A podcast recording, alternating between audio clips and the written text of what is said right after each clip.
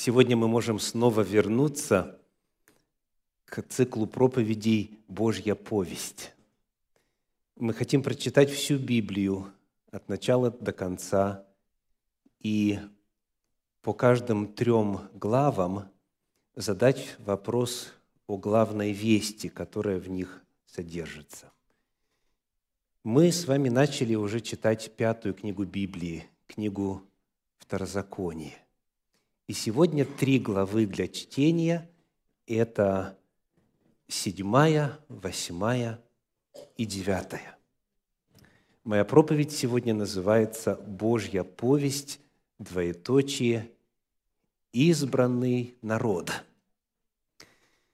Бывало ли у вас такое, в особенности, может быть, в детстве, в отрочестве, в юности, когда есть возможность оказаться в какой-то эксклюзивной, особенной, такой крутой компании.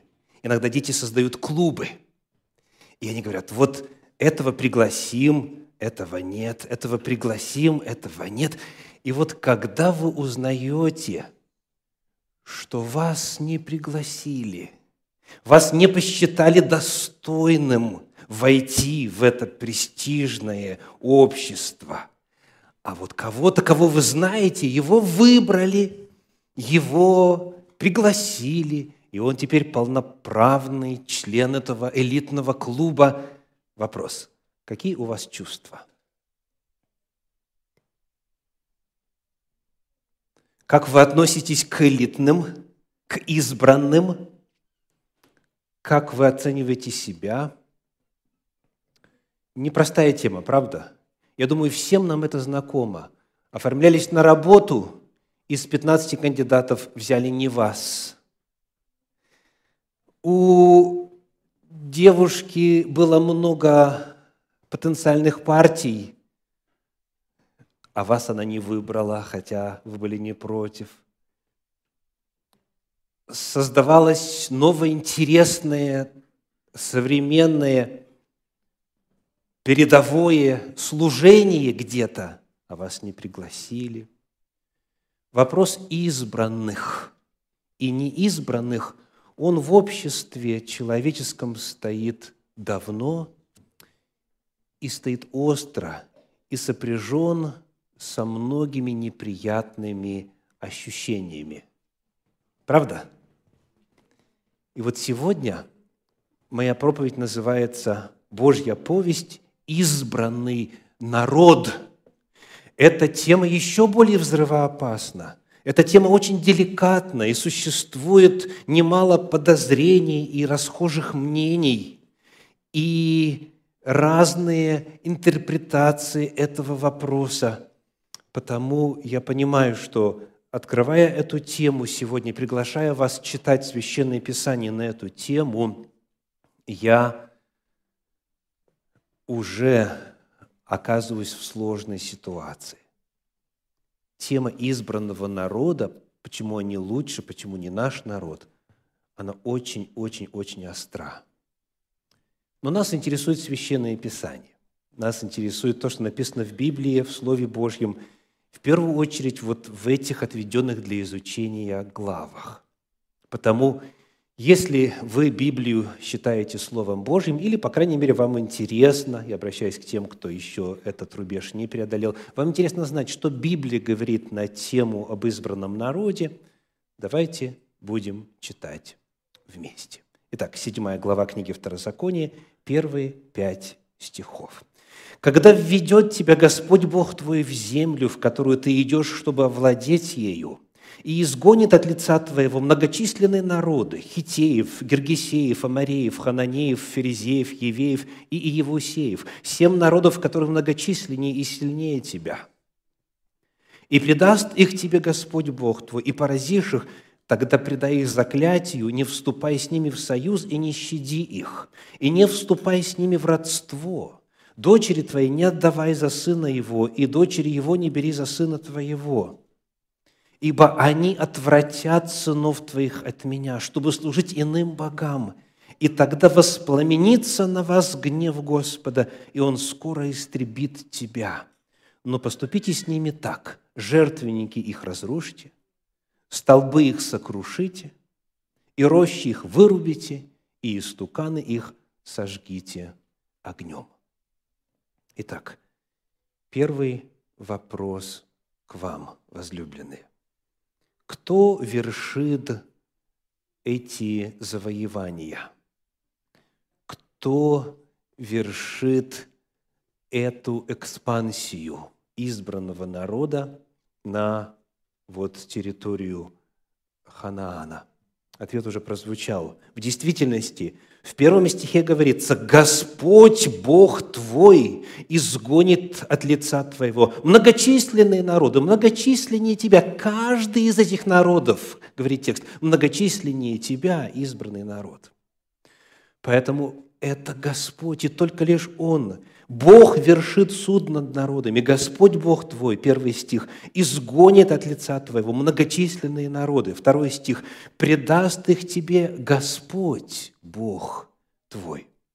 Первое, что текст начинает открывать, речь идет о Боге в первую очередь. И о том, что Он делает, о том суде и о тех судах, которые Он осуществляет в истории разных народов. Что еще мы видим в этом тексте – чрезвычайно важно посмотреть на конец четвертого стиха. Покажите, пожалуйста, конец четвертого стиха. Что вы видите, дорогие?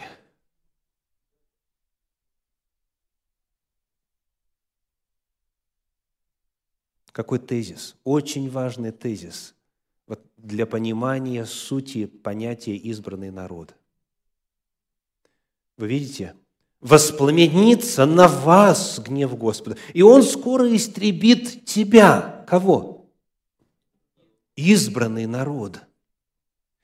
Очень важно отметить, что вот тогда, когда говорится о завоевании ханаанских народов, Бог тут же сообщает, и тут же напоминает, и тут же озвучивает очень важный тезис. Израиль пред Богом в тех же самых условиях.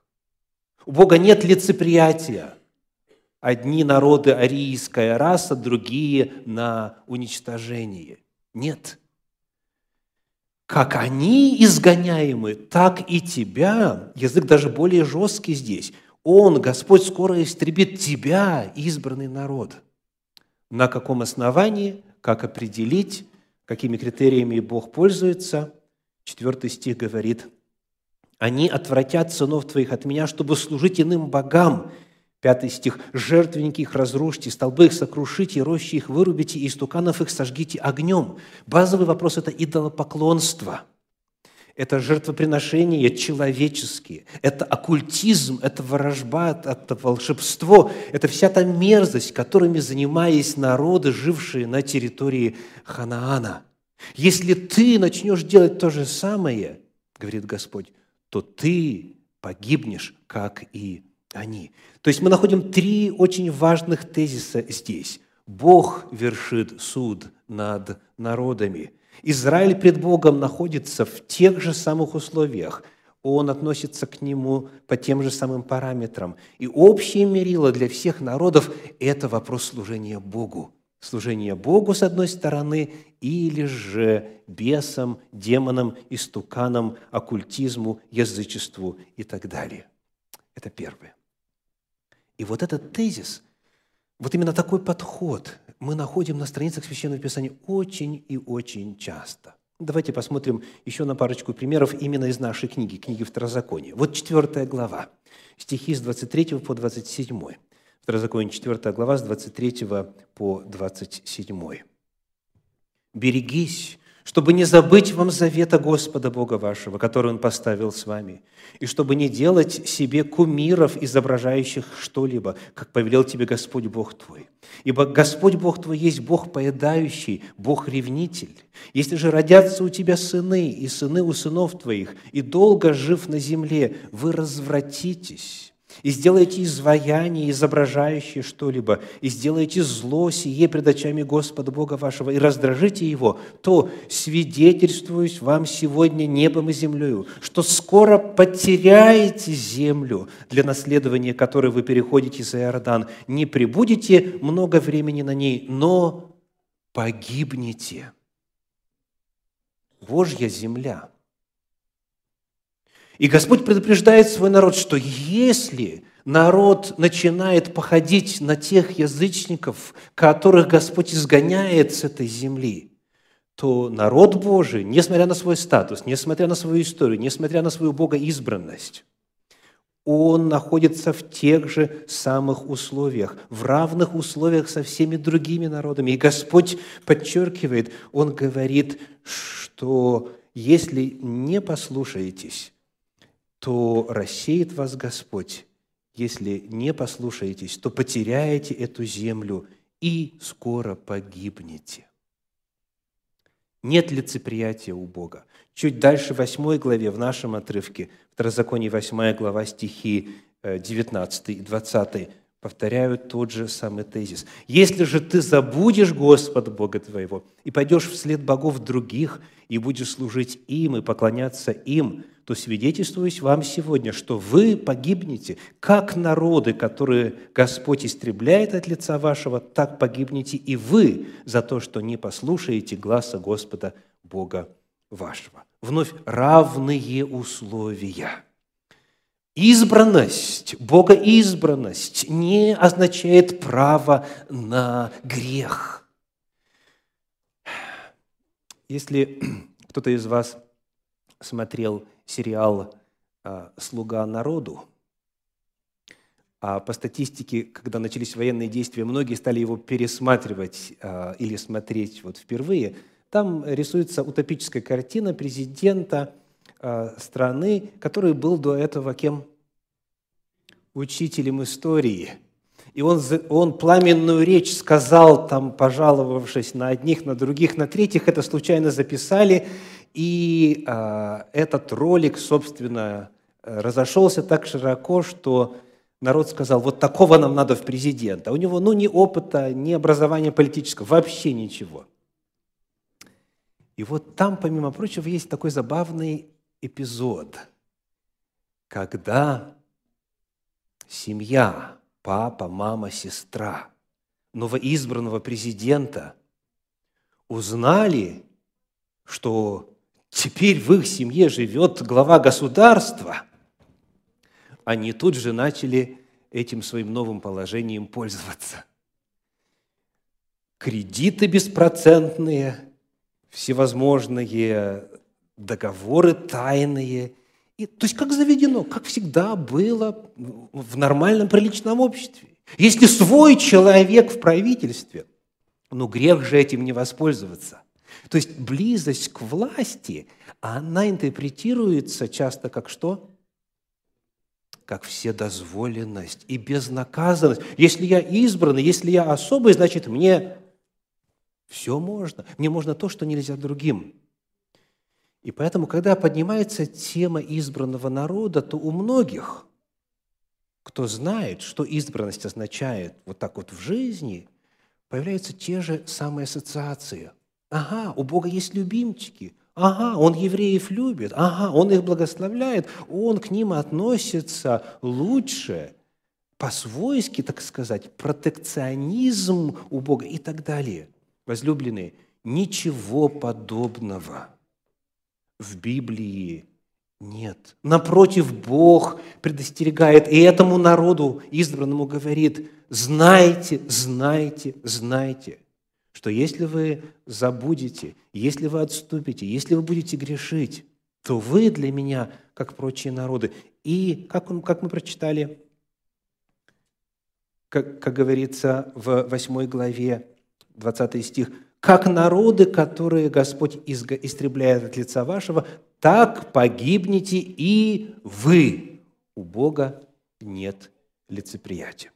На эту тему Библия говорит значительно больше, но я надеюсь, прочитанного уже достаточно. Достаточно? Тезис понят, тезис принят. Очень на это надеюсь. Очень на это надеюсь. Дальше. Как случилось, что какой-то народ стал избранным? Возвращаемся к седьмой главе книги Второзакония. Ребята, ребята, Ребята, именно вот эти ребята, да. О, Зрительный контакт установился. Молодцы. Еще один контакт мне нужен. Контакт. Hello. I need your eyes on me. Я подожду. О, спасибо. А мы сейчас будем читать книгу Второзаконие, седьмую главу. It's going to be the next question on your sermon points. Окей? Okay? Готовы? Хорошо. Итак, книга Второзаконие, седьмая глава, стихи 8 по 10. Мы отвечаем на вопрос, как стать частью избранного народа? Почему кого-то выбирают, а кого-то нет? Седьмая глава с 8 по 10. О, шестого, прошу прощения, шестого по 10. «Ибо ты народ святую Господа Бога твоего, Тебя избрал Господь Бог твой, чтобы ты был собственным Его народом из всех народов, которые на земле. Не потому, чтобы вы были многочисленнее всех народов, принял вас Господь и избрал вас, ибо вы малочисленнее всех народов, но потому, что любит вас Господь, и для того, чтобы сохранить клятву, которую Он клялся отцам вашим – вывел вас Господь рукою крепкою и освободил тебя из дома рабства, из руки фараона, царя египетского. И так знай, что Господь, Бог твой, есть Бог, Бог верный, который хранит завет свой и милость к любящим Его и сохраняющим заповеди Его до тысячи родов, и воздает ненавидящим Его в лице их, погубляя их. Он не замедлит ненавидящему Его самому лично воздаст. Итак, вопрос. Что вы услышали? Какова причина избрания? Почему этот народ оказался избранным? Два ответа есть библейских. Посмотрите, пожалуйста, снова на восьмой стих. Второзаконие 7, 8. Что вы видите? Первое. «Потому что любит Господь». Божья любовь является причиной избрания. Это первое. Второе, что указано – потому что Бог поклялся отцам, Бог поклялся патриархам, Бог поклялся предкам. Две причины. Ну и вот человек может сказать, а почему моим предкам не поклялся? Да? Давайте выясним, что Библия говорит о предках израильского народа и почему они обрели эту Божью клятву.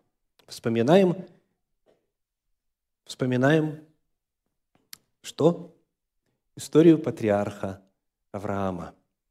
Но прежде, вот посмотрите, пожалуйста, в этом же самом отрывке, который мы только что прочитали, в девятом стихе, есть такая важнейшая фраза. «Итак, знай», Второзаконие 7.9, «Итак, знай, что Господь, Бог твой, есть Бог, Бог верный, который хранит завет свой и милость». И что дальше? «К любящим Его». Так Бог любит – и когда ему отвечают взаимностью, он для таковых хранит завет.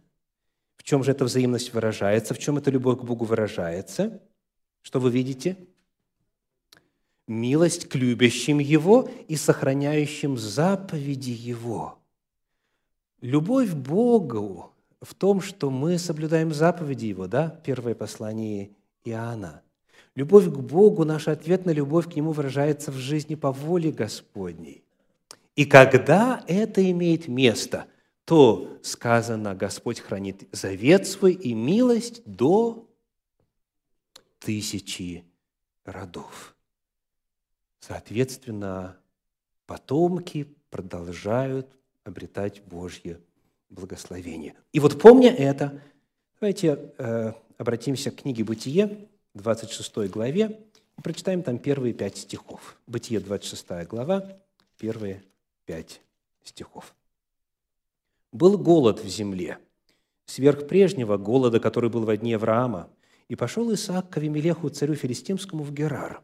Господь сказал, явился ему и сказал, «Не ходи в Египет, живи в земле, о которой я скажу тебе, странствуй по сей земле, и я буду с тобою, и благословлю тебя, ибо тебе и потомству твоему дам все земли сии, и вот наше слово какое?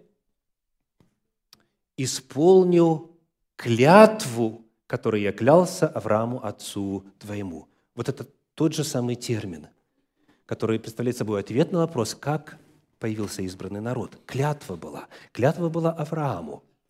Читаем дальше. Читаем дальше. Четвертый стих. «Умножу потомство твое, как звезды небесные, и дам потомству твоему все земли сии, благословятся в семени твоем все народы земные». Правда интересно? Говоря о клятве одному патриарху и его потомкам, Господь тут же говорит, мой замысел через это дело все благословить все народы. Так, пятый стих, вот причина. За то, что Авраам послушался гласа моего и соблюдал, что мною заповедано было соблюдать, повеления мои, уставы мои и законы мои. Вот причина – Библия рассказывает очень просто. Был человек, который сохранял верность Господу, несмотря на окружавшее его язычество, там, в Уре Халдейском, в эпицентре богоотступничества, в Вавилоне, где Вавилонскую башню строили и так далее. Так? Был человек по имени Авраам, который сохранил верность Господу, который послушался гласа Господа, который соблюдал, что заповедно было соблюдать, повеления, множественное число – уставы множественное число, законы мои множественное число. И поэтому я ему поклялся за то, что. То есть выбор Авраама был Божьим откликом на выбор Авраамом Бога, и его заповедей, и его воли, и его постановлений, и его повелений. Видите? Бог нелицеприятен – как мы знаем, помимо Авраама был, например, еще Милхиседек, царь Салимский, священник Бога Всевышнего. И если он царь, то в древности каков царь, таково и царство. Так? Помимо этого были и другие народы, а, которые засвидетельствованы на странице Священного Писания. Но подход ко всем один. Любишь Господа, верен Ему, стремишься жить по Его заповедям. Значит, Господь делает тебе предложение. Стань моим. Войди в число моего народа. Господь дает клятву патриархам по той причине, что они были верны Господу.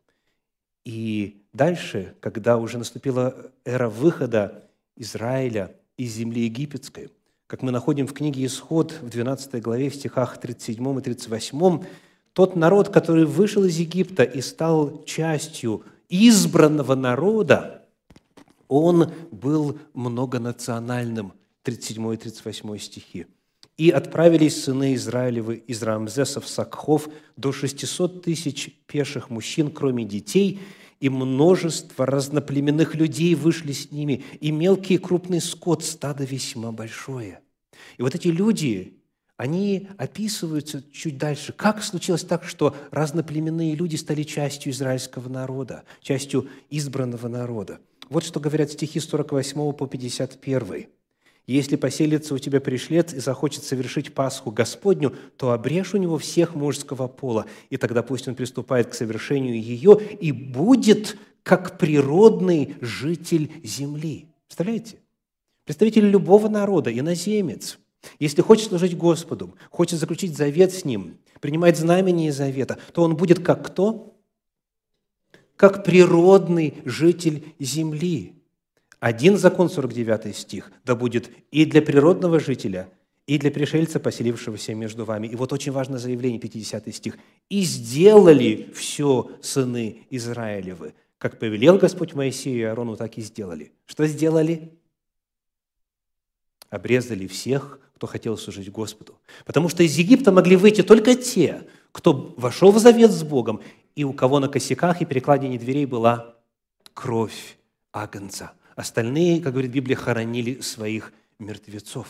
То есть избранный народ – это не только те, кто физически от Авраама произошел по крови, это множество разноплеменных людей, которые избрали Господа. И вот прошло 40 лет, и вот в нашей книге, в книге Второзакония, которую мы сегодня изучаем, в 29 главе состав этого народа снова описывается. Давайте посмотрим на стихи с 10 по 15. Второзаконие 29 глава с 10 по 15. «Все вы сегодня стоите перед лицом Господа Бога вашего». Идет дальше перечень. Послушайте внимательно, кто стоит перед тем, как народ перейдет через Иордан в обетованную землю. Кто стоит? Начальники колен ваших, старейшины ваши, надзиратели ваши, все израильтяне, дети ваши, жены ваши и пришельцы твои, находящиеся в стане твоем, отсекущего дрова твои, вычерпывающего воду твою, чтобы вступить тебе в завет Господа Бога твоего и в клятвенный договор с Ним, который Господь Бог твой сегодня поставляет с тобою, дабы соделать тебя сегодня Его народом». Вот это местоимение «тебя» к кому относится? израильтяне, и пришельцы, и все, кто стоит там. То есть мы находим, что спустя 40 лет этот народ по-прежнему какой в этническом отношении? Многонациональный. И сказано, ты сегодня становишься его народом. Но, пожалуй, еще более удивительно то, что написано дальше в стихе 14 и 15. «Не с вами только одними я поставляю сей завет и сей клятвенный договор, но как с теми, которые здесь с нами стоят пред лицом Господа Бога нашего – так и с теми, которых нет здесь с нами сегодня. Вот эта фраза «с теми, которых нет», кого она обозначает? Кто появится в будущем? Кто в будущем захочет присоединиться к Господу, к Его народу? Кто захочет стать частью избранного народа? Хочу задать вам личный вопрос. Кто-нибудь из вас видит себя сегодня в этой фразе, так и с теми, которых нет здесь с нами сегодня. Кто-нибудь себя ощущает частью завета с избранным народом, хотя вас еще не было, и ваших предков еще не было, и вы не стояли там, не слушали речь Моисея – Ощущаете ли вы себя частью этого народа? Вот это ключевой вопрос. Являетесь ли вы частью? Потому что одно дело ощущать, другое – быть. Вот что Господь пишет дальше, книга «Деяния апостолов», уже апостольские писания, 15 глава, стихи с 12 по 17. «Деяния апостолов», 15 глава, стихи с 12 по 17. «Тогда умолкло все собрание и слушало Варнаву и Павла, рассказывавших, какие знамения и чудеса сотворил Бог через них среди язычников. После же того, как они умолкли, начал речь Иаков и сказал, «Мужи, братья, послушайте меня. Симон изъяснил, как Бог первоначально презрел на язычников, чтобы составить из них народ во имя свое». Что Бог сделал? Первоначально, изначально презрел на язычников – чтобы из них составить народ во имя свое.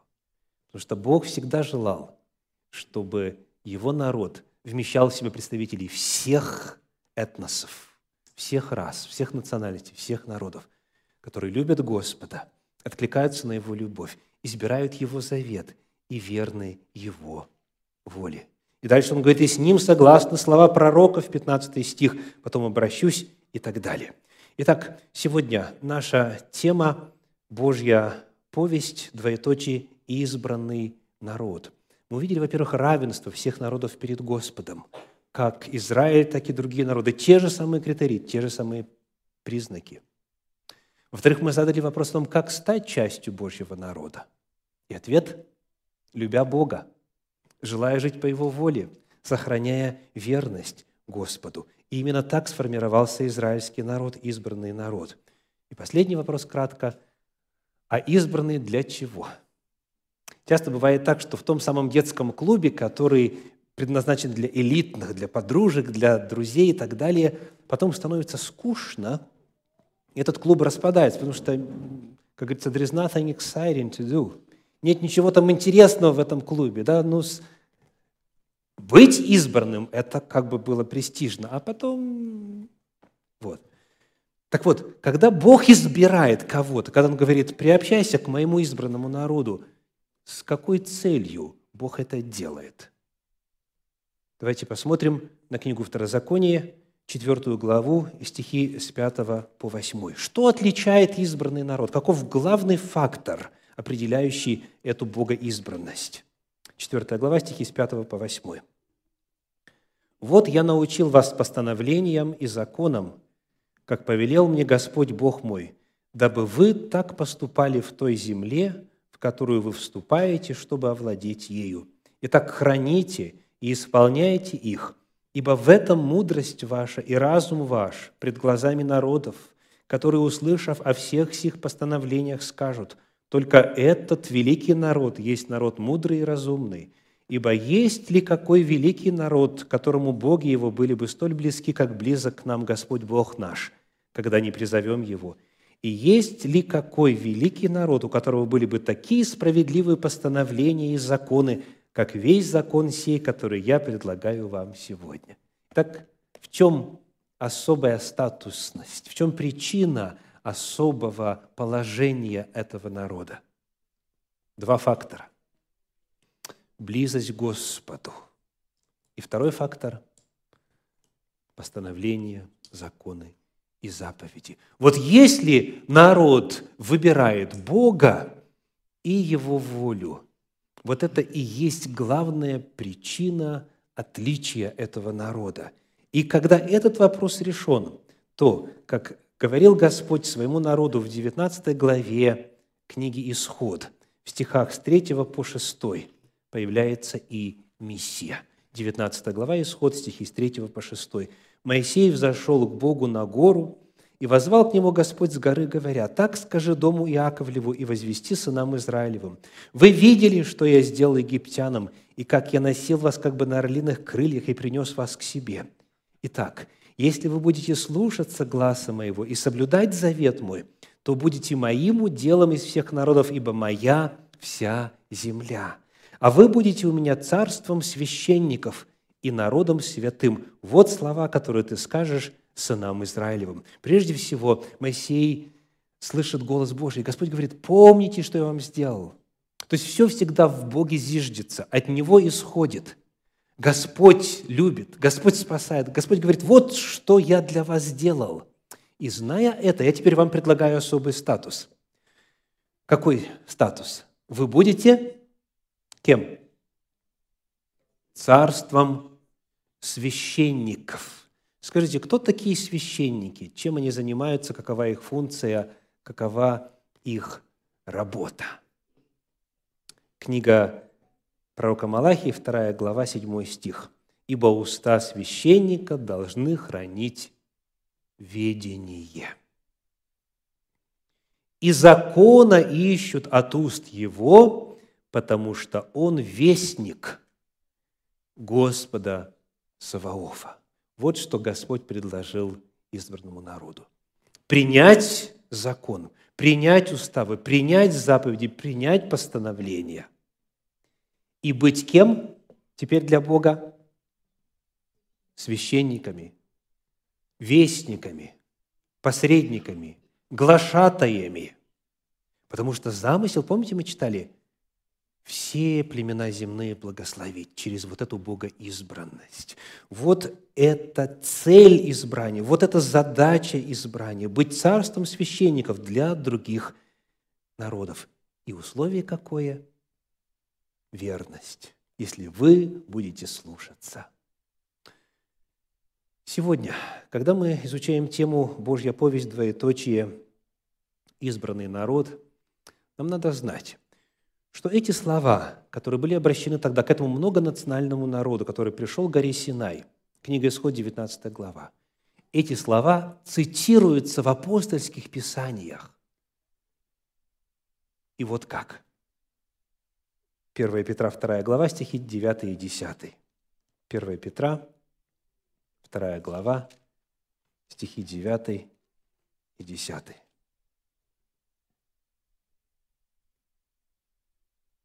Но вы – род избранный, царственное священство, народ святой, люди, взятые в удел. Узнаете слова? Это все цитаты из 19 главы книги Исход. То есть слова, которые Господь обратил к народу у горы Синай, они повторяются здесь. Вы, роды избранные, царственное священство, народ святой, люди, взятые в удел. И вот теперь цель, миссия, дабы возвещать, дабы возвещать совершенство, призвавшего вас из тьмы в чудный свой свет. кому относятся эти слова? Кого они описывают? Кому они обращены? Кто это? Царственное священство, народ святой, люди, взятые в удел, с миссией возвещать о Боге. Кто? Вот они дальше описываются в 10 стихе. 10 стих говорит, «Некогда не народ, а ныне народ Божий. Некогда не помилованные, а ныне помилованные». Кто такие некогда не народ? Язычники. Правда? очевидно. То есть те слова, которые описывали израильский народ у горы Синай, они обращены ко всем, неважно из какого народа и племени, ко всем, кто возлюбил Господа, Его волю и желает быть верным Ему, и желает присоединиться к, мы, к миссии, распространить познание Господа, о Господе везде и повсюду. Это описывает бывших язычников – и когда закончится история Земли, в самом конце Библии, в книге Откровения, в 7 главе, перед нами открывается следующая картина, стихи 9 и 10. «После сего взглянул я, и вот великое множество людей, которого никто не мог перечесть, из всех племен и колен и народов и языков, стояло пред престолом и пред Агнцем в белых одеждах и с пальмовыми ветвями в руках своих, и восклицали громким голосом, говоря, «Спасение Богу нашему, стоящему на престоле, и Агнцу». Вот когда все спасенные соберутся пред Божьим престолом, вот тогда можно будет точно знать, кто принадлежит, а кто не принадлежит к избранному народу. Но сегодня у каждого из нас, возлюбленные, есть еще возможность определить ответ на вопрос, буду ли я там лично. Потому что дальше, в этой седьмой главе книги Откровения, говорится о том, что они, они омыли одежды свои и убелили одежды свои кровью Агнца. Они возлюбили Господа, приняли Иисуса Христа своим Спасителем. Они избрали Его волю, Его законы благие. Они вошли в завет с Господом. Потому если кто-то из вас еще не в завете с Богом, пожалуйста, возлюбленные, не откладывайте. Не откладывайте даже на один день. Потому что богоизбранность – это отклик Бога на тех, кто избирает его. Станьте все частью избранного народа. Аминь.